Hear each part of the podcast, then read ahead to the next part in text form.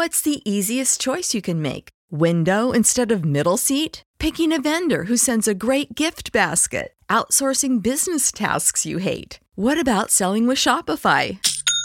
Whether you're selling a little or a lot, Shopify helps you do your thing, however you cha-ching. Shopify is the global commerce platform that helps you sell at every stage of your business. From the launch your online shop stage to the first real life store stage, all the way to the did we just hit a million orders stage. Shopify's there to help you grow. Whether you're selling scented soap or offering outdoor outfits, Shopify helps you sell. Wherever and whatever you're selling, Shopify's got you covered. Sign up for a $1 per month trial period at shopify.com slash try. Go to shopify.com slash try now to grow your business, no matter what stage you're in. Shopify.com slash try. When you need mealtime inspiration, it's worth shopping Kroger, where you'll find over 30,000 mouthwatering choices that excite your inner foodie. And no matter what tasty choice you make, you'll enjoy our everyday low prices, plus extra ways to save, like digital coupons worth over $600 each week. You can also save up to $1 off per gallon at the pump with fuel points. More savings and more inspiring flavors make shopping Kroger worth it every time. Kroger, fresh for everyone. Fuel restrictions apply. Japan Top 10. Hey guys, it's Ethel and Rekka, and today we're back with another Japan Top 10 Cultures episode, where we'll be diving into the world of Japanese and Japanese inspired indie musicians with amazing interviews and songs from four past Japan Top 10 Indie Spotlight artists. Rekka and I will be discussing everything from inspirations to future plans with these talented musicians from all over the world. Today we're featuring Lina from Avocado Boys, Kufura, a DJ from Istanbul, Electronical, a current musician that's based in Japan, and Sugar Joyko, a very talented Texan band that's actually inspired by many Japanese musicians. Now, before we get on to all the lovely interviews that we have for you on this episode today, I would just like to warn all our listeners that Rekka and I actually recorded all our interviews over Skype because myself and the other musicians and Rekka are all based in different time zones around the world, so this was the only way that we could communicate to each other and do the interviews. So, for that, I really do apologize for the audio quality in this episode. Now, if you're not familiar with what Japan Top 10 Cultures is, it's actually an episode that Japan Top 10 has created where we feature our hosts, like Rekka and I, discussing a broad Japanese cultural theme, continuing on our mission of providing educational, entertaining, and insightful information to all our J Top 10 listeners. These episodes are kinda different from our usual J Top 10 episodes, which means that we are focusing more on the commentary rather than our usual music commentary format. We won't be replacing any of our current episode lineups with Japan Top 10 cultures. This is just a pilot project to see whether you guys like this or not. So if you have any questions about these episodes or even feedback, please feel free to let us know. And heads up to everyone, this is still our listener appreciation month, and we're continuing with more premium level episodes releases for all our listeners out there. And don't forget, you can still submit some song requests for this month's listener appreciation month, regardless if you're a Patreon donor or not. And stay tuned if you haven't heard yet, we are giving away a free 10,000 yen Japanese iTunes gift card. If you are a Patreon donor, you'll also be getting additional entries to win. Stay tuned for the rest of this episode where we'll be telling you details about how you can get that iTunes gift card. So, if you're not familiar with indie music, it actually refers to any type of music that is produced independently from any large commercial label umbrellas like Sony Japan or Avex or Universal Music, and it's often referred to as DIY, gritty, or less manufactured types of music.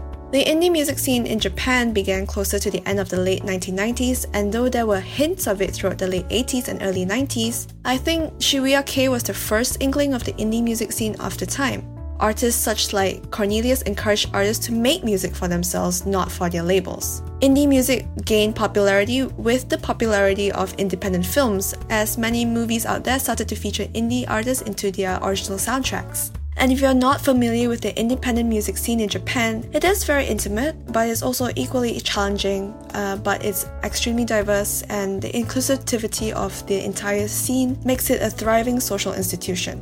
I really love the Japanese independent music scene, and with, with the advent of online streaming platforms like Spotify or Joox or YouTube, it's actually helped open doors to Japanese musicians, independent musicians especially, out there to know that, you know, don't limit yourself to just Japan. There are a lot of other music musicians out there and a lot of people who would appreciate your kinds of music anywhere around the world. So, in my first interview, I'll be interviewing Kufura, who is a producer and DJ based in Istanbul, Turkey. I would like all our listeners to know that this interview may contain some sensitive material that we'll be discussing, so feel free to skip or just continue listening with an open mind. So today I'm with Kufura, a producer and DJ based in Istanbul, Turkey, who started releasing music around four years ago. He collaborates constantly with other artists around the world and also produces and features or mixes a lot of his own music. Most recently, he has released a video for his song Don't Die on Me, which was filmed in Japan. So, hi Kufura, welcome Yeah, to J hi. Top 10. Thank you. Okay, I wanted to ask you I watched your video for Don't Die on Me, and I was wondering which part of Japan was it filmed in? Yeah, actually, it's kind of long story. Maybe to uh, made it.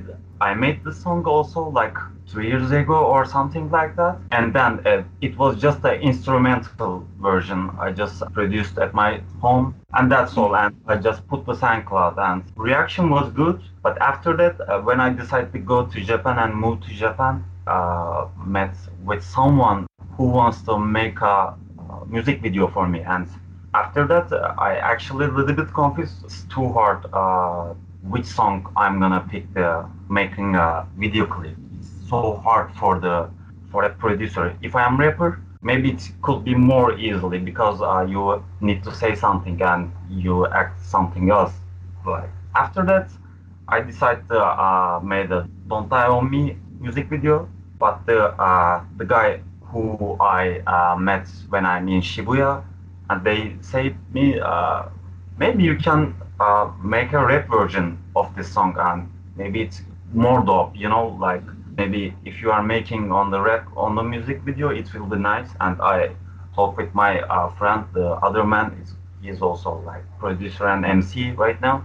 And uh, i asked from him to uh, can you record the rap for me? But we have only one day so i need to make a, uh, my video tomorrow. So he said yeah okay let's go. And after that uh, i put the sound and voice together and we went to uh, going around shibuya also Oh, wow. That's impressive. So you managed to do the music part in one day. How long did it take you guys to film the video? uh, it was like uh, actually because of the uh, i said the long story because at the same time my other song the is uh, it's called no nonsense and i met also from the uh, japan oldies maybe uh, the some of the hip hop music listeners maybe know that uh, there there's a group uh, called Stillichimiya and they living uh, near uh, Yamanashi prefecture I was trying to, to make also with this music video, but it's not released yet. And it took all two days. After that, I went to uh, Yamanashi prefecture to Fuji Mountain to take my other uh, music video. Wow, I'm very impressed. You made uh, full use of your trip to Japan. Yes. But that's so good because it makes your your your music seem very raw. Like all of a sudden you have like people who like, yeah, this looks great. Like why don't we just make a music video? It'll be great for you. I think that's how creative work happens. How would you describe your own music style? Wow, that's a really good question to uh, asking to producers. Uh, I can describe myself as a because uh, I listening uh, hip hop music when I was childhood, but not like uh, how can I say? It's not like a gangster rap or too much political something. Uh, I'm not involved. It's I just uh, going into another vision when I listening to hip hop music. So I know that you describe your music as quite Japanese inspired music, and listening to your entire SoundCloud, you can really tell that it is. Are there any Japanese musicians that you are inspired by? Actually, yes. Uh, from my childhood, also the uh, about my uh, Japanese life.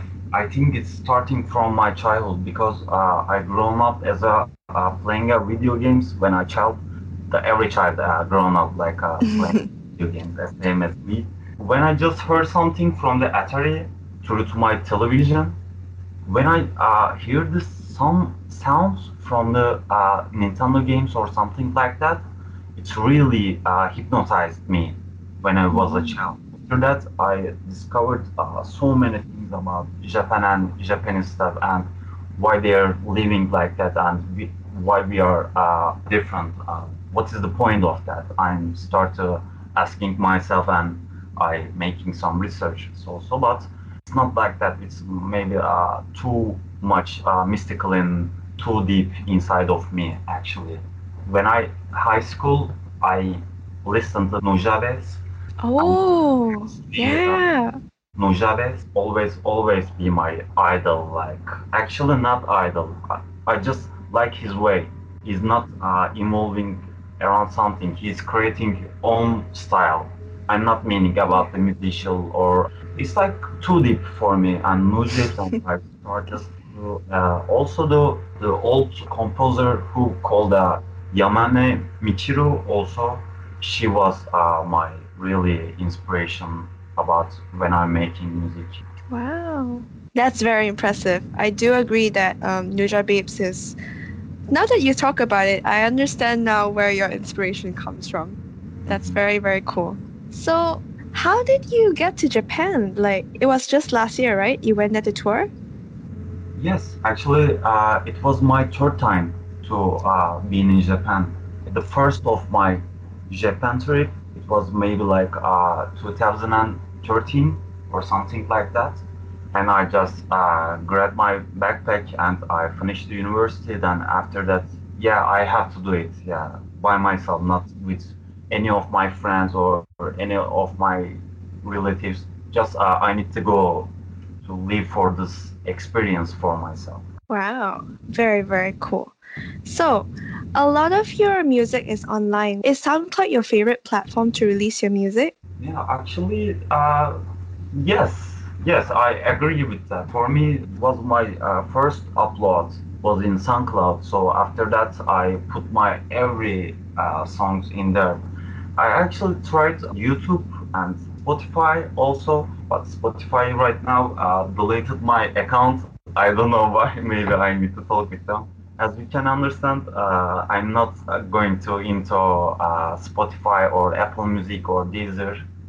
Mm-hmm. But uh, some of the platform already put my music also to there, but I'm not looking on onto for Spotify on Apple Music. Are there any next big projects that you'll be working on this year 2019? Well, uh, I never think about that because about musical career for me, when I took my music videos and released that. After that, the life was really changeable for me, and I had so many strong struggles about also some kind of uh, troubles.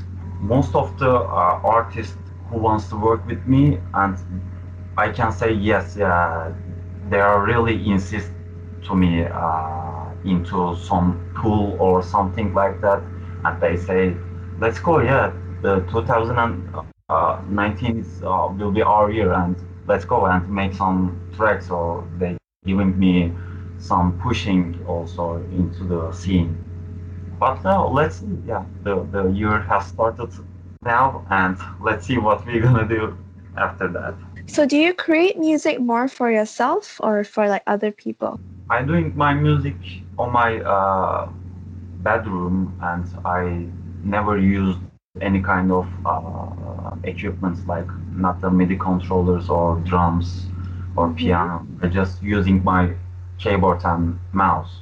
That's all. Wow, I'm very impressed. That is a true independent artist, a bedroom artist. Yes, that is very true. Very cool. So the song that we'll be playing today is your song No Sense. Yes.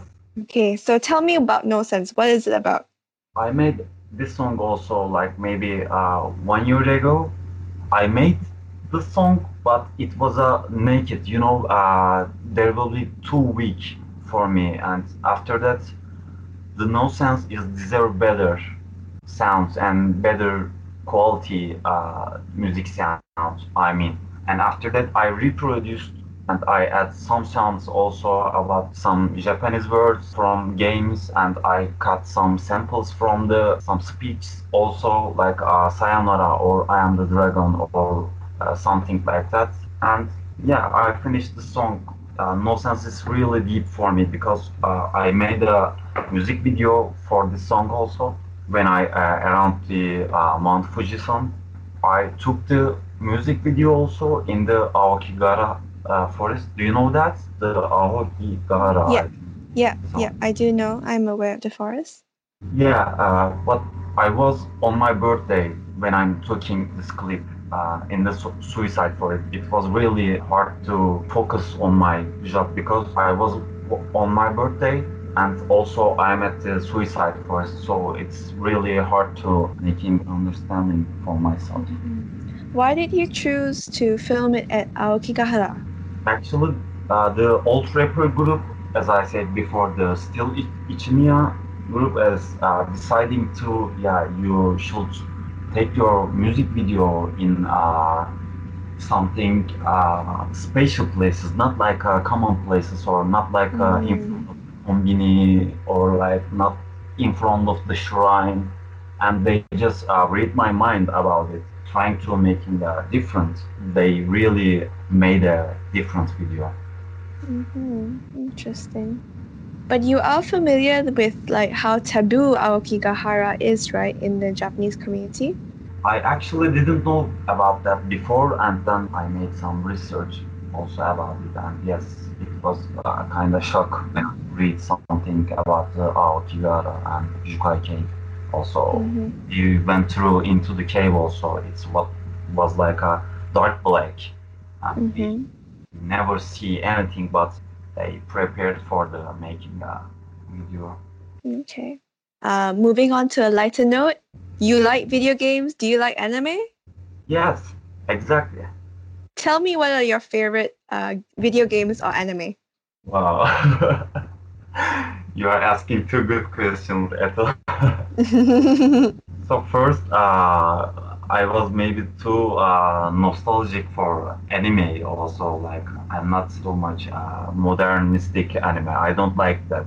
I can say my my three or something like that because Yeah. what is the best is Basilisk and Shinsengumi Kitan. Uh, it's called Hakuoki.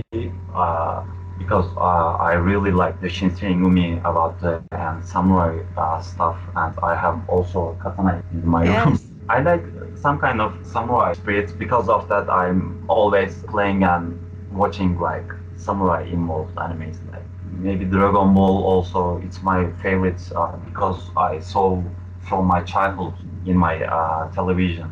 Mm, very cool. Okay, so where can your new listeners on our show find your music? I'm using too much Instagram accounts right now, and it sometimes I never, I'm not going to put the my songs in the SoundCloud, and I using the Instagram for it sometimes. You can find Kufu-san's music on SoundCloud, Instagram, YouTube at Kufura. Yeah, there you go. Now you'll be listening to Kufura's song No Sen.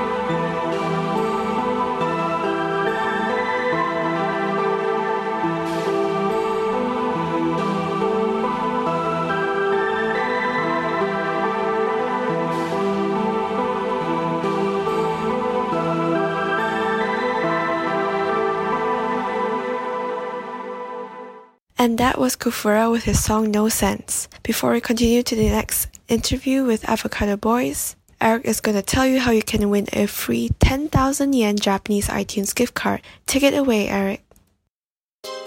Do not skip this message because I'm about to tell you how you can win a 10,000 yen Japanese iTunes gift card. Yes, you heard me correctly. We are giving away one free 10,000 yen Japanese iTunes gift card. Now, that's approximately the value of 100 US dollars, which will give you access to tons of J pop and J rock selections on the Japanese iTunes Store, along with the Japanese music found exclusively on Japan's Apple Music streaming service.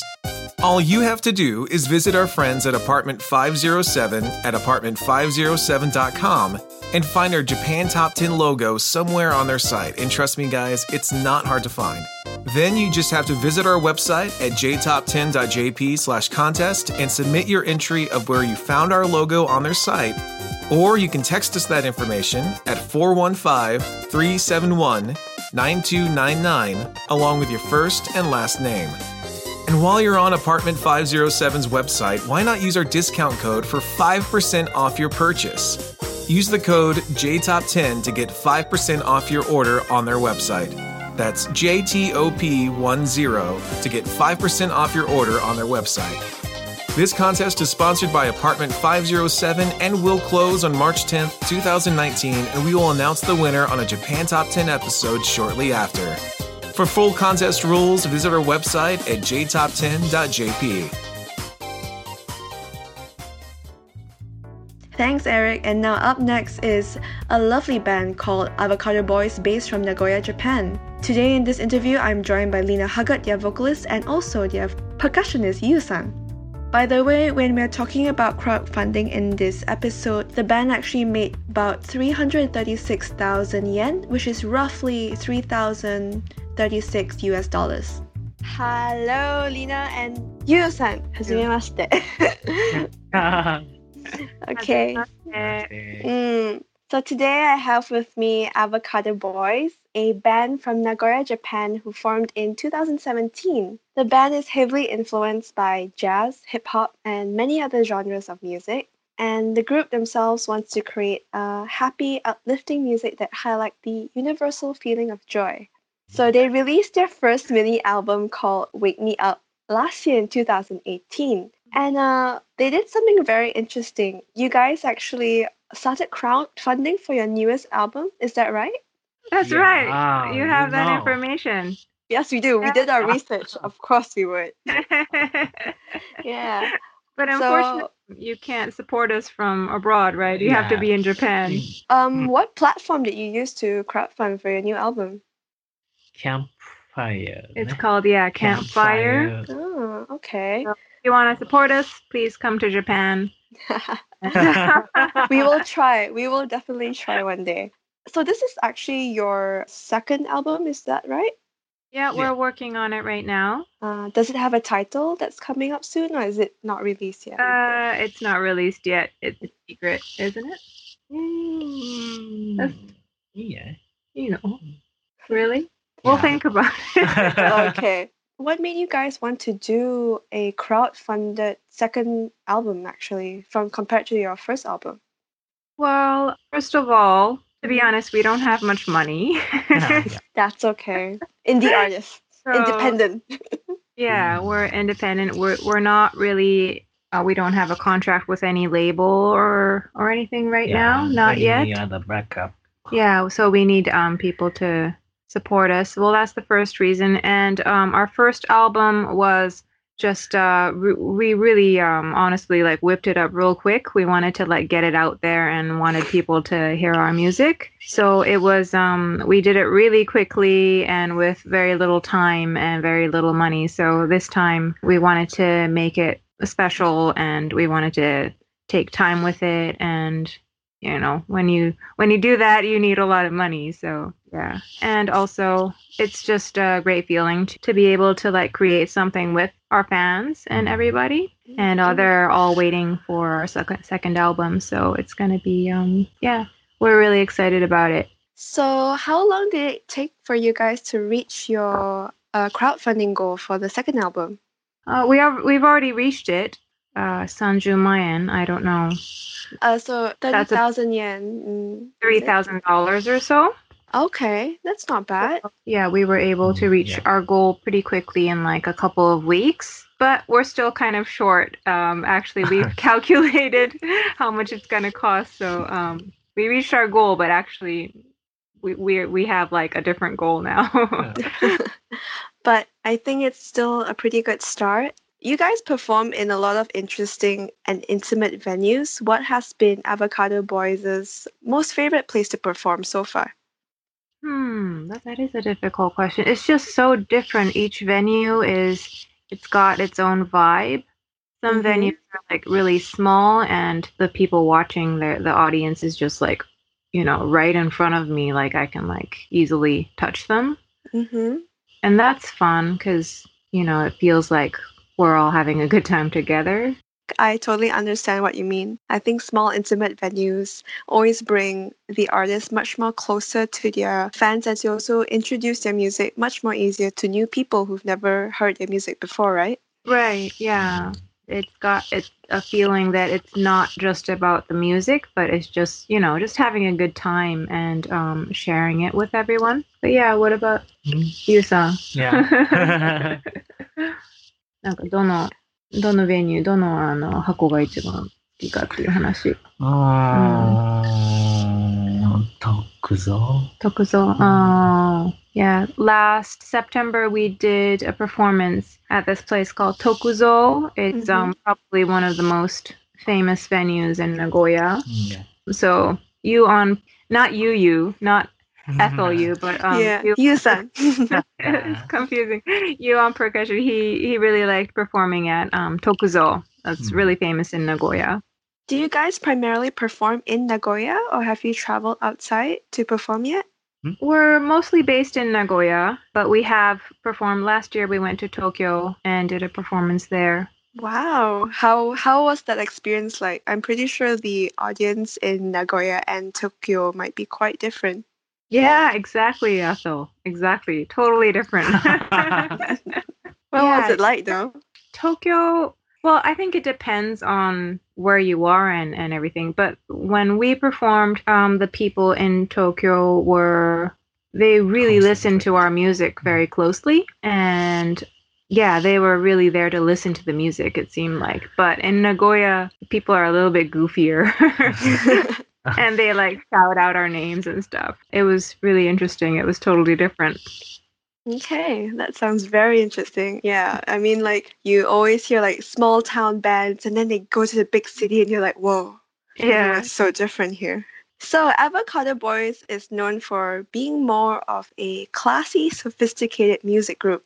Do you prefer listening to music electronically or the classic way on vinyl? Uh, what do you mean the classic way? Um, let me rephrase this question a little bit. Okay, I think sure.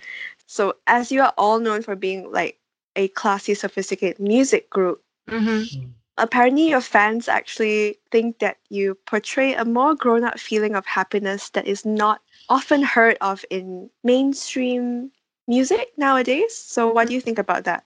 Oh, Mm. well, that's a very difficult question, Ethel. yeah. To be honest, well, when I when I listen to your music, it was uh it's very eclectic and you can always tell like there were a variety of influences in your music. So I understand when your fans say or describe you as like classy or like adult sounding.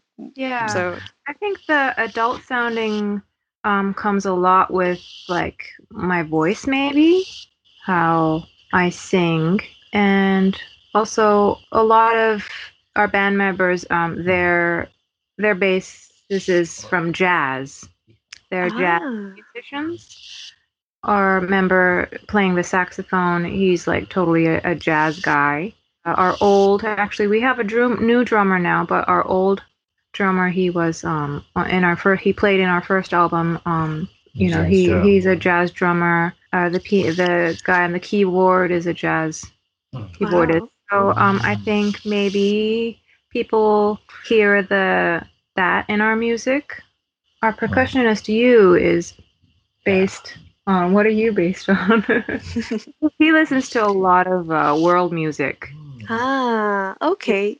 Totally into um Well, many kinds of music. yeah, so many different Mm. kinds like Latin and uh, salsa and Techno, and hip hop, techno. Yeah. Yeah. Yeah, so there, it's, so there's a lot of um, it's all mixed in our music. I think. I think that's really good because it just shows how versatile Avocado Boys can be in terms of music genre. So you you don't limit yourself to one single genre of music. You guys are very daring to explore beyond what people think of your style of music. Maybe some of your fans react in a way, or they think that your sound is, well, I would say, special or extraordinary in a sense, because Mhm. it's it just changes all the time. Right. Yeah. Like one of our songs in our first album, "Sleeping Sleeping 17," like that's totally a reggae kind of um, sound to it. And then our the first song is like totally it's jazz and hip hop Hip-hop, mixed yeah. together, and I I rap at the end, and um, yeah, it's all good fun. Wow. So along that same vein of going on the whole music thing, what artist inspires Avocado Boys the most? Well, um, I love Erykah Badu. Oh, I think she's amazing. I like I, I like her. She's very Yeah, she's amazing. And when I saw her, well, just on YouTube, but when I saw a video of her, it was just like incredible. And I was just in awe of like, wow, she's like just totally gone beyond what music is, it felt like. So that's me. What And about you, San? you, Sang? Hi. Who's your favorite artist? Oh, I can't choose one. Yeah, he always says that. he always can choose. But there's, do you know Perfume? Yeah, of course Really? I do. I've watched them live before. It's Oh, amazing. Mhm. They're they're so cute and amazing. And um, our bassist, he loves perfume. That's And, very uh, cool. our guitarist loves John Mayer, and Mm. yeah, we're all a bunch of different people loving different kinds of music. Yeah, But- but that's great because like you can hear it in your music that you create. I like the fact that everyone has like uh, different taste in music and they bring it to the band. I- I'm actually wondering like how all of you guys have like such unique taste in music. What brought you guys together? Well, Yusan here on percussions and uh, Solchan on percussion uh, on On sax. saxophone. They were friends to begin with. Well, they they were in a different band, and uh, they were like they got together and they said let's do something cool, and they just brought a whole bunch of cool people like me and others. Yeah, it's just a whole bunch of people who kind of know each other, who have been doing music. We just got all together uh, one day in 2017 and we played in a studio. And we were like, okay, let's do this thing for real. So there was like a it was a very productive jam session. Yeah, it totally was. Okay, totally- that's very cool.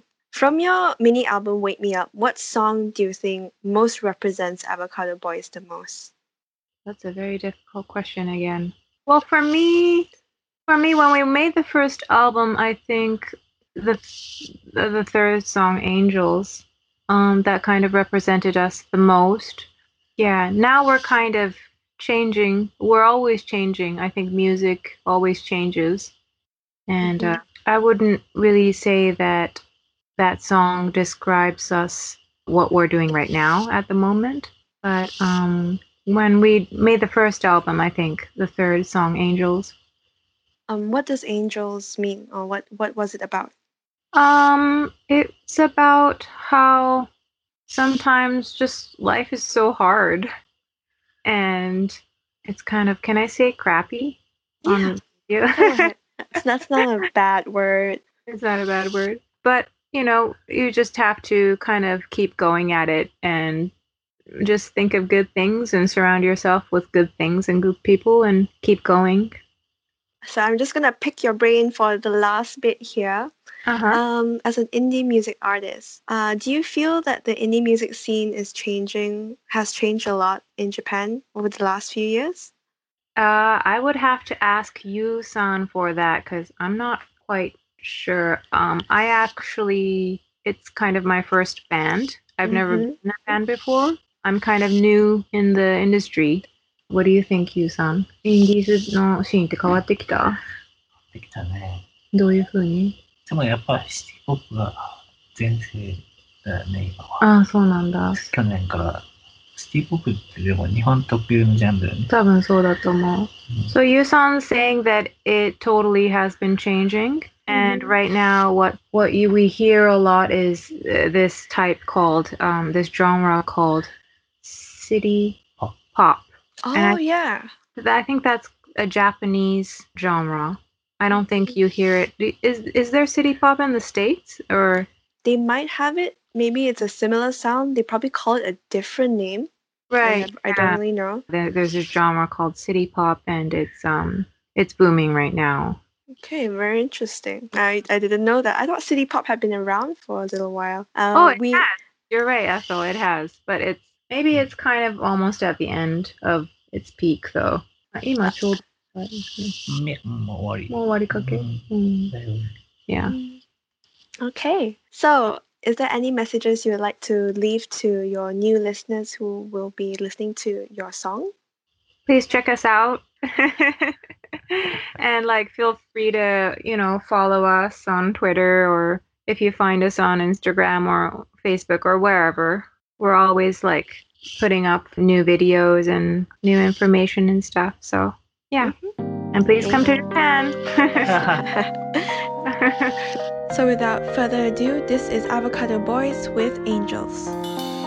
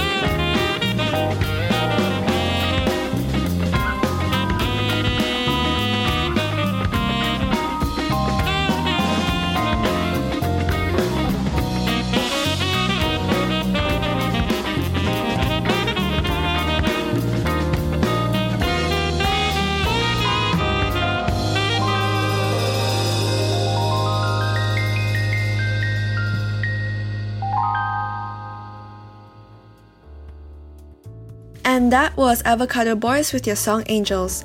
Find out more about their music or listen to more of their stuff on Spotify, YouTube, Facebook, and Instagram. Up next on this interview are two more interviews by Rekka, where she'll be introducing you to Electronic Coal and Sugar Joyko. But before we head on to all those lovely interviews, I want to let you know that you can actually advertise on our podcast, market your brand onto one of the world's most popular Japanese culture podcasts out there, and reach up to potentially 70,000 listeners around the world on a weekly basis with advertising costs that will fit your company's budget. Find the full details at jtop10.jp or email our sales manager Amanda at amanda at jtop10.jp to find out more about an advertising plan that will suit your company's needs. Take it away, Rekka. Japan Top 10. Hello, this is Rekka from Japan Top 10, sitting down virtually with Electra Nicole in Japan to talk about her amazing music. And as y'all may recall, she was featured on a recent Indie Spotlight back last year in 2018. Hello. Hello, this How is are you doing Electronicol. today? I'm doing fine. How about you? I'm doing awesome. I'm so excited to talk to you about your music. You know, I'm a big lover of all kinds of Japanese techno pop, past and present. So I really liked your track that we played last time and the track we're going to play at the end of our interview today. Thank you so much. I'm really excited to be talking with you right now. So tell us a little bit about your music and who your influences are, what your writing process is, things like that. Sure. So I actually started my history of writing music is kind of weird. I started when I was very young. When I would play video games, I would just sing random words to the background music. And that's kind of how I got into writing songs and improvising lyrics and thinking of different things to write about. When I was 13, I received a piano for my birthday, which was the best thing that could have possibly happened for my musical career, which I didn't know at the time that I would be pursuing a musical career. But I was able to teach myself some songs on the piano, and I was already able to read sheet music at the time. So it was easy for me to learn new songs and different techniques for the piano. So the first, I would say, official song that I wrote, I think I was 19. And yeah, I kind of just took off from there. So my musical writing process is really different for each song. Sometimes I'll think of a melody that I want to sing and I'll build the background music around that melody. Sometimes I will write lyrics or a general idea of what I want the lyrics to be about, and then I'll come up with either the melody or the background music next, depending on if I already know what the feel of the song is going to be. And sometimes I just play around on the piano and I'm like, hey, that riff I just did was really cool. So I'll assign that to an instrument and that will be part of the background music. And then after that, I'll add maybe the vocal melody and lyrics. It changes for each song, but all of the songs that I've released so far, lyrics were the last thing that I wrote. And it's really funny because I kind of set a deadline for myself so that way I can get motivated to finish what I'm working on. And I always spend most of that time working on the background music. and I usually finish writing the lyrics like 20 minutes before I record. It's an interesting process. Yeah, it's very interesting. I always like to get a little glimpse behind the scenes at how people create the great music they do. oh, thank you. You think my music is great. I'm so happy. So, people that I draw influences from definitely Nakata Yasutaka, which is one of the biggest producers in Japan right now.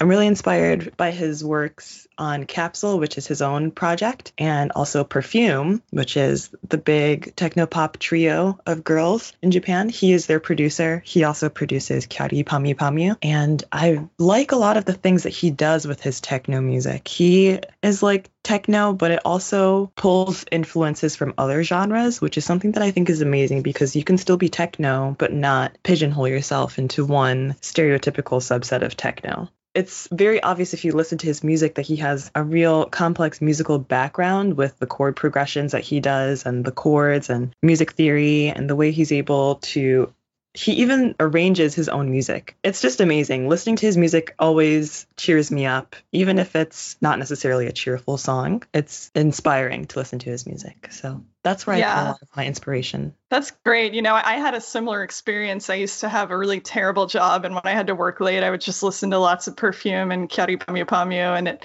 really like lifted my mood and helped me get through the day. Yeah, it's amazing, isn't it? hmm absolutely. and I totally got that influence in your song Digital World that I listened to. Um, I just kept thinking perfume and capsule the whole time I was listening to it.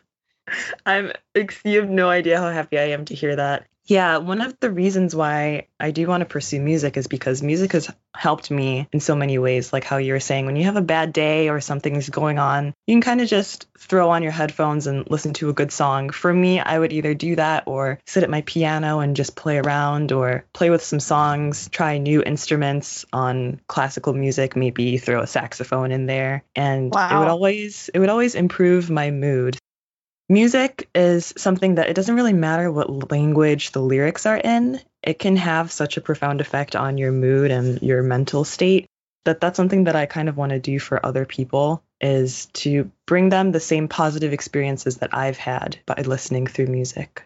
That's great. It's always nice to hear when somebody's motivation isn't I want to be famous or I want to make a lot of money or something like that. yeah.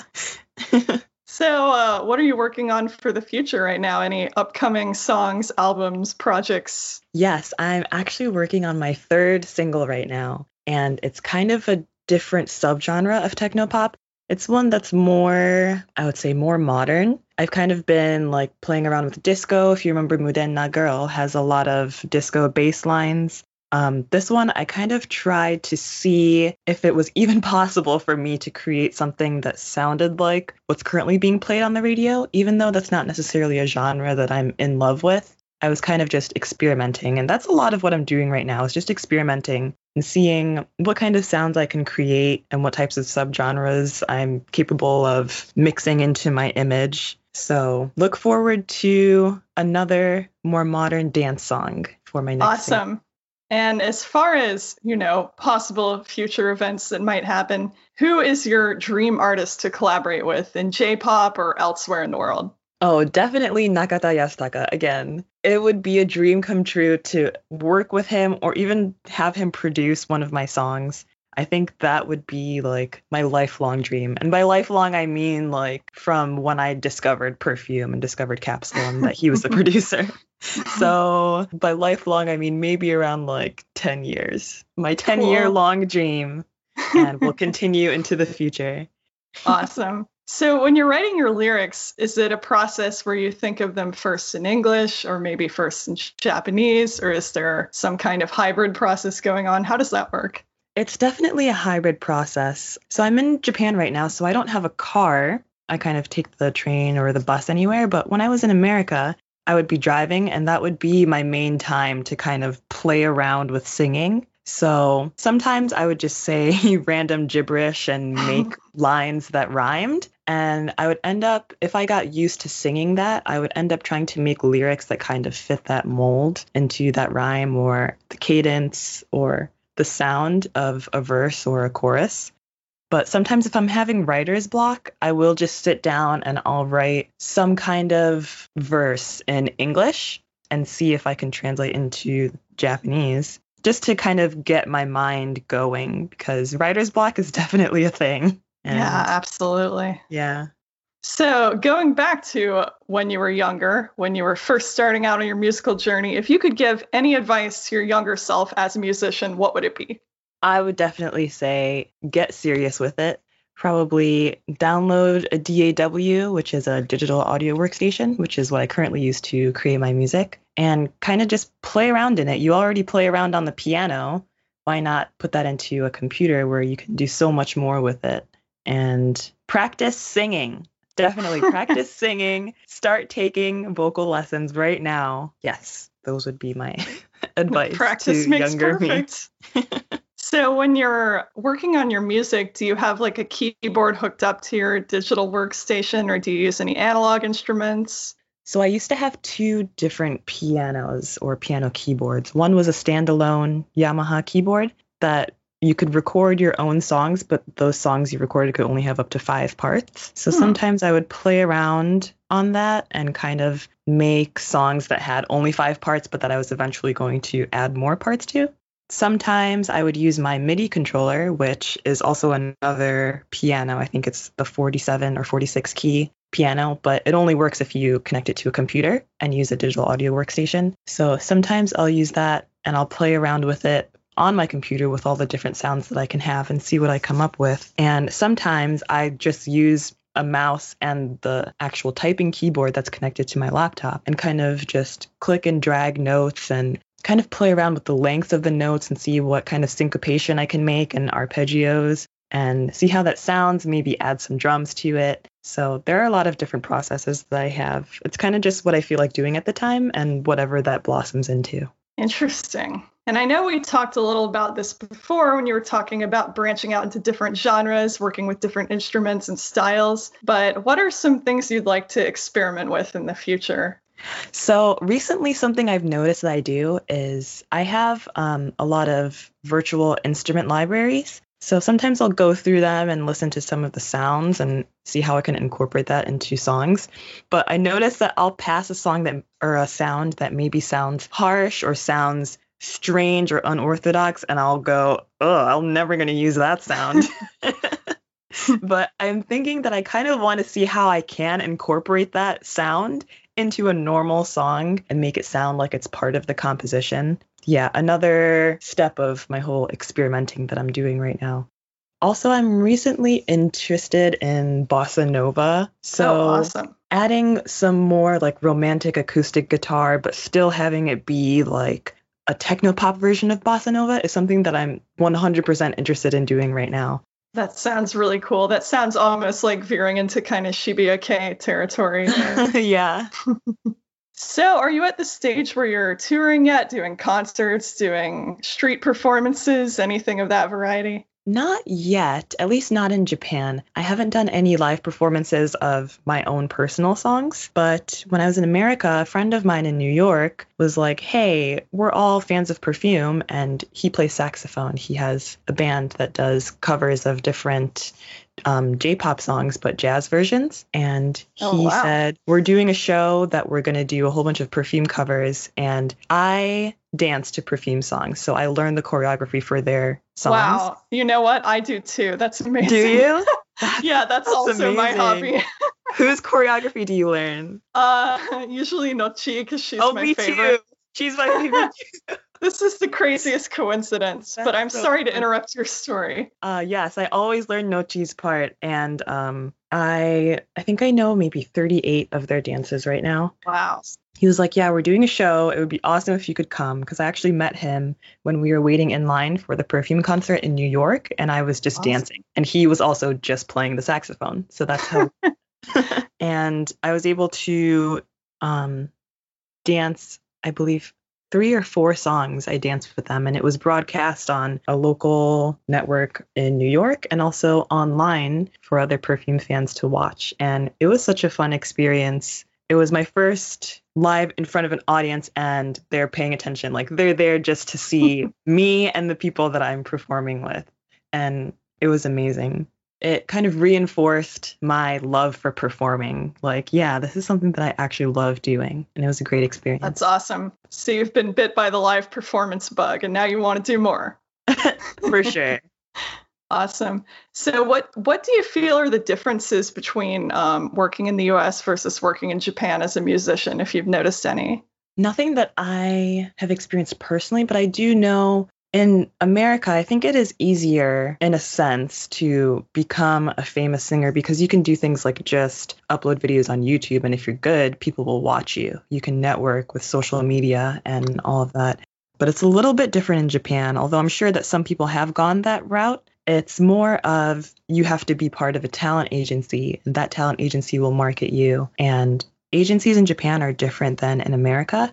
I would say American agencies are kind of like you hire the agent to work for you. Whereas in Japan, you are working for the agency. So they pay you, I think, a salary. I can't speak too much on the logistics of it, but you are working for this company and it's harder for you to leave and go to a different company than it would be in America where you could just say, You're not doing a good job. I'm going to go find somewhere else. That's definitely something that I've been thinking about because I I'm currently not under a talent agency, but I would like to be very soon. So I'm kind of looking around at the different options and examining what companies do what. And you can really tell by looking at their list of artists and seeing how those artists are marketed or how their music videos look or what kind of image they're portraying. And that's a good indicator of what that talent agency is able to do with their artists. So I think that's one, I think that's the biggest difference between Japan and the US. Cool. Well, um, we're about to listen to your awesome song, Digital World, here. Why don't you tell us a little bit about it? Sure.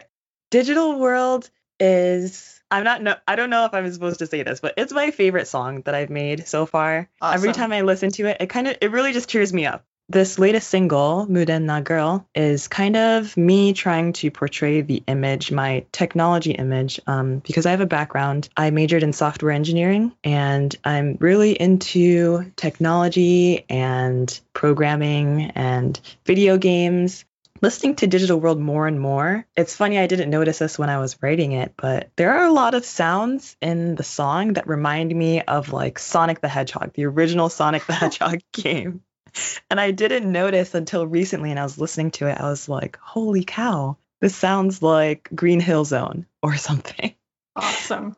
Um, but yeah, the lyrics and the context of the song are about being in this world that everything is digital. The walls, the ground, the grass, the birds, the flowers are all artificial and made of some kind of algorithm, and everything is too perfect. And you kind of getting tired of being in this world that's too perfect and too predictable and wanting to adventure and looking up at the sky and noticing that something doesn't seem right because the sky is actually just a screen that's projecting this image of a sky. And you kind of want to see what's beyond that screen. That's the general Cool. gist of Digital World. Well, thank you so much for sitting down with me today, and I hope our listeners love this song as much as you do. Thank I you. hope so too. Thank you so much for having me.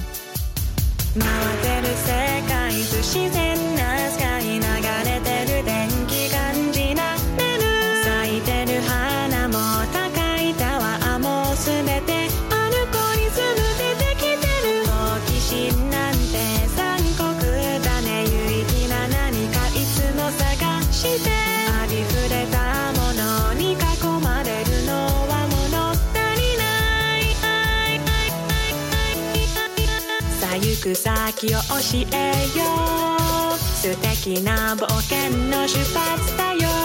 青空あるはずけど。何か隠されてると思うのよ。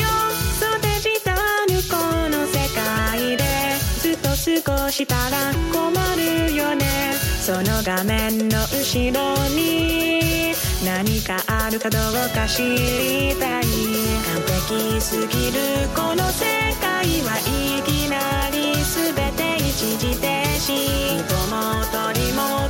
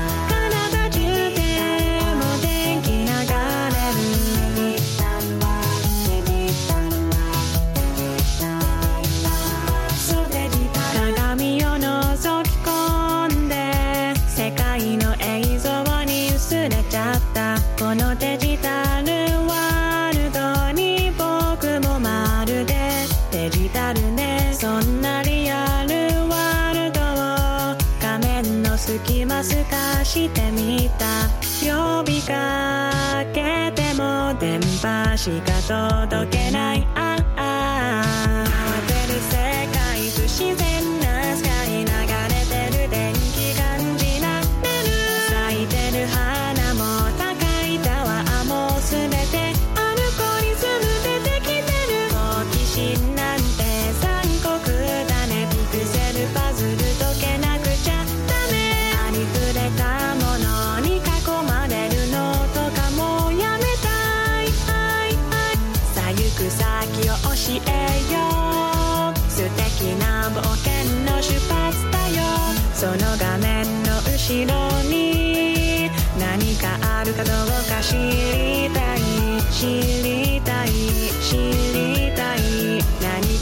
かあるかどうか知りたい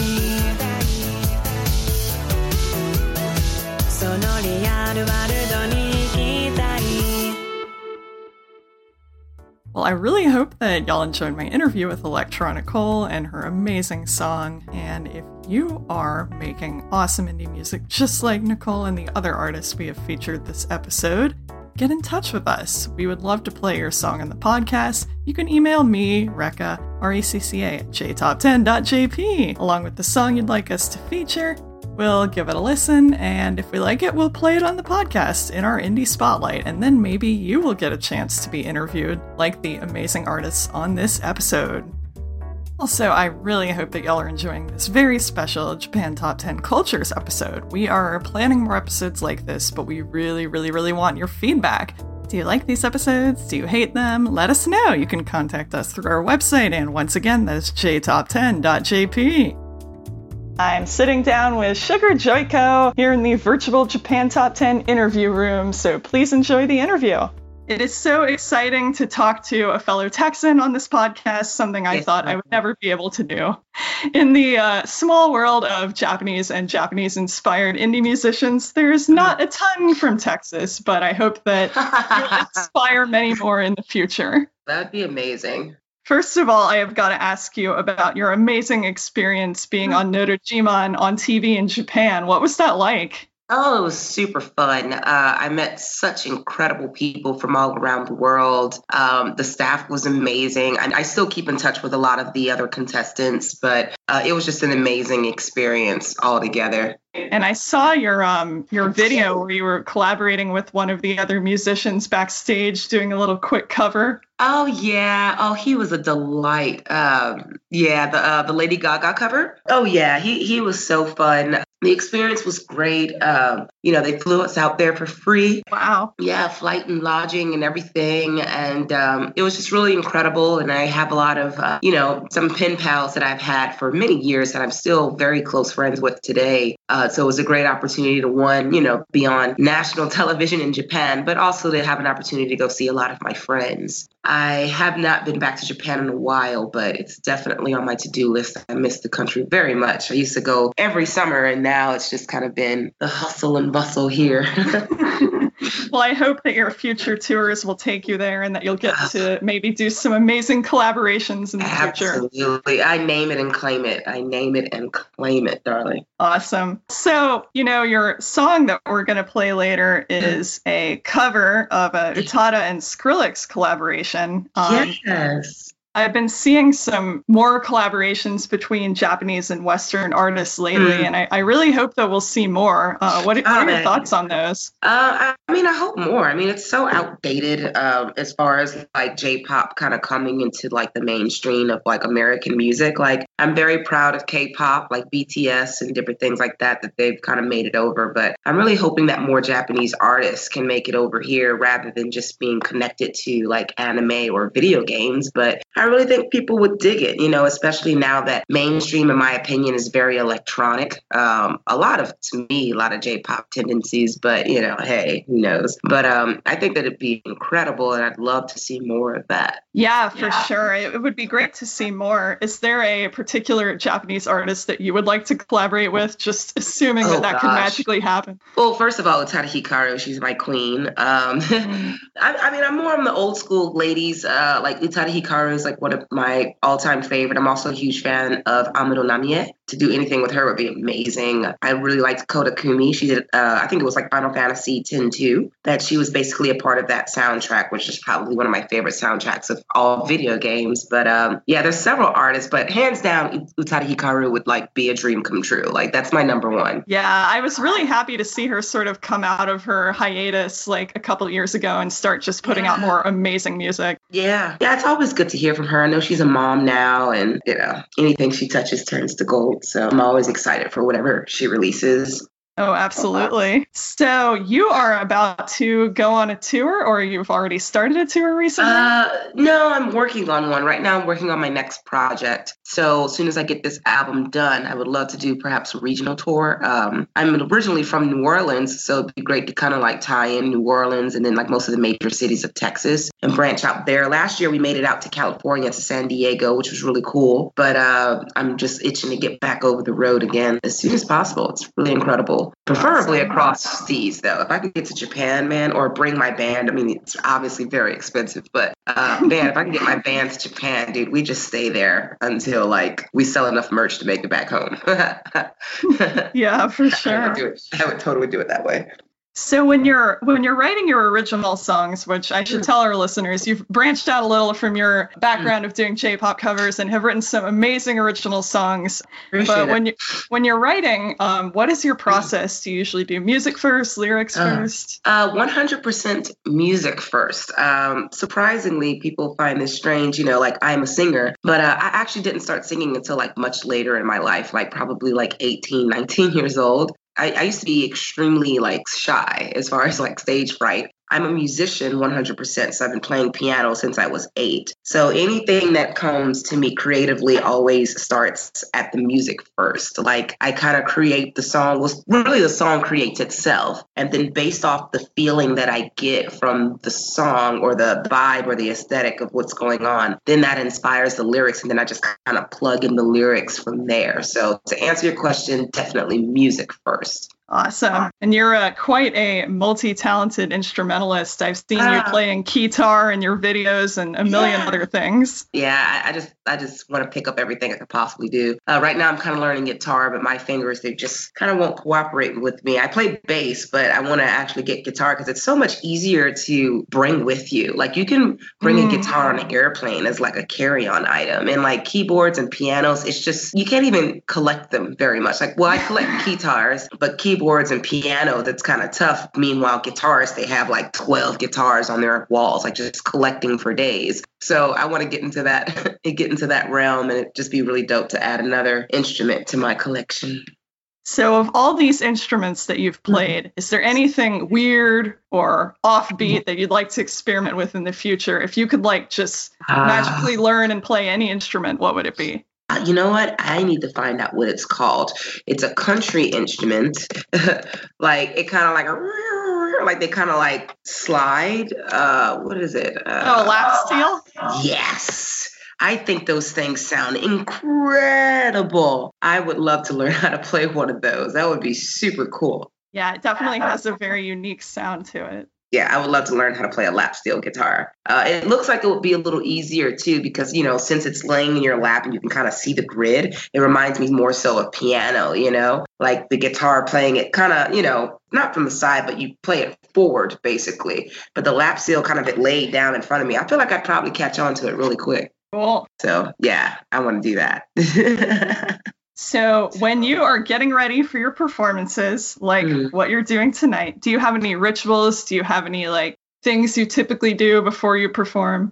Yes, I get a coffee and I put a shot of Fireball and a shot of Bailey's girlfriend. And that sounds uh, awesome. It's delicious. It is absolutely scrumptious and it gets the vocal cords a little warm. You get some energy and, you know, I, drink lots of water and I just kind of get, you know, the crowd always pumps me up. So it's like, you know, you know, people love music and people always show that they, you know, they enjoy you and they appreciate you. And usually that's all the hype that I need to just kind of like push forward and have fun. You know, I always make it fun when I'm on stage. Cool. Going back to that, when was your first concert as a singer and what were your Mm. feelings and what was going on when that happened? Oh my. Uh, I was but a babe in college. Uh, I think uh, it was at this venue in Houston called the Comfort Lounge, right? It was in Chinatown. I'm pretty sure they meant to say Comfort Lounge, but it was C O N Fort Lounge, but it was too late. They already had the sign made and everything. Uh, it was a uh, it was a great show. Uh, I did lots of covers. Uh, at that point, I think I might have had maybe two originals. Very nerve wracking, obviously very shy, but you know, mid set, you kind of, you know, you get a little used to it and the nerves kind of go away. Uh, it was a great show and, you know, a lot of lessons learned from that. Um, but it was definitely a good experience. I mean, since then, it's just kind of been pushing to get better and better. Each show I feel like gets better and each show is a new learning experience. So, yeah, that was my first show. Uh, I think I was in college, TA for Japanese actually at the University of Houston. So, uh, got a lot of my, you know, a lot of my students came out, which was really cool. Uh, but yeah, it was a great experience. Did that change their perception of you? Were they like, hey, that's the cool teacher? I hope so. I mean, a lot of them were still friends today. So, I mean, I respected that, you know, they respected me and they looked up to me and they were good kids, you know. I mean, we were all pretty much around the same age. I kind of got into it a little early because I was like just obsessed with learning the Japanese language and I picked it up fairly quickly. Yeah, they, they were all cool. They, they enjoyed it a lot, which made me really happy. That's awesome. So, having sort of worked on both sides of the Pacific here a little, what do you think are like the main differences between the music scenes here versus in Japan? Uh, well, 100% in Japan, I feel that the Japanese are a lot more supportive. Unfortunately, about America, since I believe that we kind of run mainstream pop music, if you will, as far as music around the world, I feel like America is where it's at in some cases. But because of that, I feel like Americans are very spoiled. Like if it's not popular, they kind of won't give it a chance and really appreciate it. But in Japan, it's like if you're good and you know if they love what you're doing, they're very supportive, you know, and they're very inquisitive and they're interested and curious in you. And I, I think that the Japanese culture 100%, you know, respects anyone that just gives their all in what they do. So I think the the levels of support is is slightly different. 100%. Yeah, having talked to another artist recently who's actually working as an indie musician in Japan, um, Oh, I was really surprised to hear like the level of support that the agencies there give you. It's almost like working for a company, and it was really surprising to me to hear that. Well, I, I, that's amazing. And I'm actually starting to hear more often that a lot of other countries, like being a musician is an actual career. Here in America, they don't really see it that way because it's kind of like, you know, the music industry here, I feel like they more so try to pimp you. You know what I mean? Like, how much money can we get off of you rather than how much money can we all make together kind of thing. I feel that America is a bit judgmental and they kind of shun you or just kind of like lose faith in you if you do something outside of that box, which is really sad. And I believe that our music industry is suffering for it. Even though I think we're coming out with incredible movies and music, but if you listen and pay attention, everything is just kind of regurgitated from previous ideas. I don't think that we're getting a lot of new uh, creativity brought to our industry. Um, and I think that that 100% has a lot to do with discouragement, I guess you can say. I think that people kind of discourage those who want to take a creative path. Whereas in countries like Japan, if you're a musician, you can actually support a family, you know? There really is this kind of um, starving artist perception. Like people Yeah. will be like, "Oh, that's not a real job." Yeah, yeah, and it's sad. If you are creative and if you are like blessed with a gift, only you can do this. Like this is something that can't be, you know, replicated or copied by everyone. You know what I mean? Like it's not something that can be taught. Like, you know, some things musically or creatively can be taught, but when it comes to a gift, that's just something that I might be a little harsh, but I feel like you're just either born with it or not. You know what I mean? And just kind of like it sucks that there's so many people that are just born with so much talent and so much gift and just just such blessing and it's like they're not even given like given the opportunities that they deserve or they're not given the exposure that they need to get more successful. You know what I mean? And anything you do with that, they do it for free. Like, you know, okay, you're a musician. Well, yeah, you can perform at our event. We don't want to pay you, but hey, you want to perform in front of people, right? Isn't that why you're doing it? And I'm like, well, yeah, but still, like, a lot of people have mouths to feed, children and different things like that. And it's like, they feel that the reason why we're doing it is to be seen or for people to hear our music. But it's like that is part of it, but we can't be seen if we can't make a living. Like I can go on tour right now, but if I don't have like X amount of money to pay for travel, for hotel, for gas, for booking the venue, for paying the musicians, like I can't do what I'm trying to do to play my music and get heard and it's just it's just uh-huh. tough to really get out there you know it's tough to get views it's tough to get followers and what's scary is there's a lot of scammers doing all of that. Like, hey, we'll get you new followers. They'll take your money and like not do anything for you. There's so many people just pimping the dream here in America. But enough about America. I want to go to Japan where they'll love me. They'll love me. Going back to when you were in school, when you were just a kid in band. Yeah. Go back in time and give yourself Mhm. some advice. Any advice about your musical career? What would it be? It would be probably practice more, to be honest, uh, to work harder at my craft and not, you know, not necessarily not be social. But, you know, when you're a kid, you want to be popular and do everything all the other kids are doing. But man, if we made like investing in ourselves like popular, there, I feel like the human race would just be so dope, like so amazing. But you know, we're always trying to keep up with you know society standards and the trend and different things like that. I really wish I invested a little bit more in myself as far as my craft and my musicianship, and you know, who knows where I could probably be today. I, I wouldn't take take anything back at all from my childhood. I'm still enjoying the journey as I continue to mold and, you know, improve myself. But yeah, if I would have like buckled down and like practiced and really invested in myself, dude, I'd be like a freaking guru right now. like, dude, I, I mean, I just can't even imagine. But I mean, I'm still having fun. And anyone that I meet, like, especially like kids, like, I love like motivating children. That's the first thing I tell them, like, practice. Like, you think it's not cool awesome. now, but when you're in high school, you're going to be a total badass. Like, trust me. trust me, you know, and some get it, some don't. But if they do, like, I think they'll be appreciative that I told them that. So moving on to this song, this amazing cover you've sent us, which is this going to be the premiere of it? Ah, yes, this is the first time I'm airing it or even presenting it to the world. Um, I'll be basically recording the the video today, so I should have the video posted on YouTube on Monday, but it should post on SoundCloud soon after we get off this interview. Awesome. So here is your Japan Top 10 world premiere of an amazing cover by Sugar Joiko of Face My Fears by Utada Hikaru and Skrillex. Can you tell us about this cover?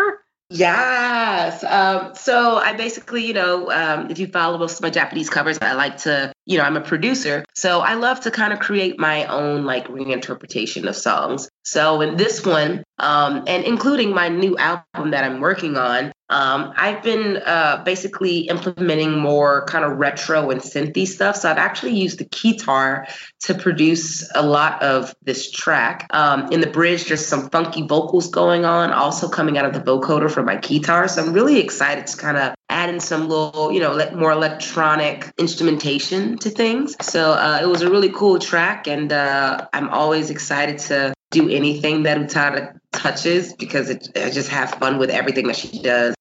Her melodies and her vocals, like her background harmonies, are always my favorite. Yeah, so it was a very fun project to work on. So I'm really excited to present it to Zawerdo. It's amazing. And I, I love your covers always do something different. It's not just like a karaoke version or something. It's there's so Yeah, much like thought and work that goes into these. Yeah, I like to have fun. It's, it's good. It's just fun to be creative. And normally when I do this, it usually spins off into like a new original. Like this song, by it being, you know, slightly different, I can easily just kind of like do some tweaks to it and it's a completely different song and I can use it. Yay. Yeah. So I'm very excited to present it to you and thank you very much for allowing me to showcase it. Awesome. Well, thank you so much for talking with us today. And I really hope that our listeners enjoy your song. Is there any shout outs you want to give for your website, social media? Heck yeah, guys, please shoot me a follow on Instagram at SugarJoiko, S U G A R J O I K O. Um, you can also find me at sugarjoiko.com. Follow me, support me. I've got some new projects coming up soon and more covers. This year, I'm going to be dumping as many covers as I can on the internet. So I'm excited. All right. Well, thank you. Thank you. Bye. Arigato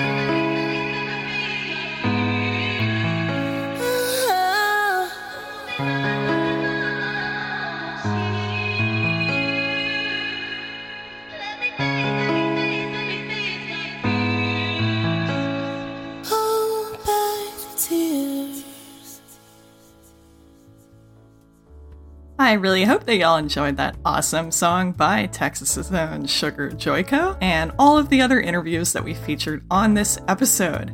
Ethel and I really had a fantastic time recording and hearing what these artists had to say about their music careers. If you like this episode, again, give us your feedback. We would love to do more of these interviews and J Top 10 Cultures episodes in general. And for now, this is goodbye from Recca. See you next time. Japan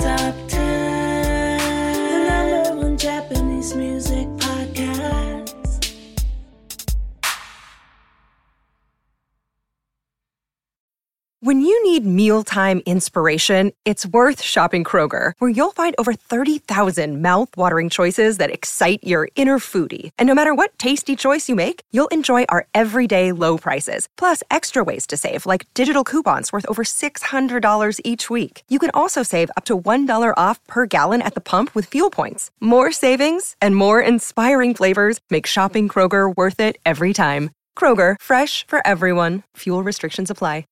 Support for this podcast and the following message come from Corient. Corient provides wealth management services centered around you. They focus on exceeding your expectations and simplifying your life. Corient has been helping high achievers just like you enjoy their lives more fully, preserve their wealth, and provide for the people, causes, and communities they care about. As one of the largest integrated fee only registered investment advisors in the U.S., Corient has deeply experienced teams in 23 strategic locations. Corient has extensive knowledge spanning the full spectrum of planning, investing, lending, and money management disciplines. Leverage Corient's exclusive network of experts to craft custom solutions designed to help you reach your financial goals, no matter how complex they may be. Real wealth requires real solutions. For more information, connect with a wealth advisor today at corient.com. That's C O R I E N T.com. Corient.com.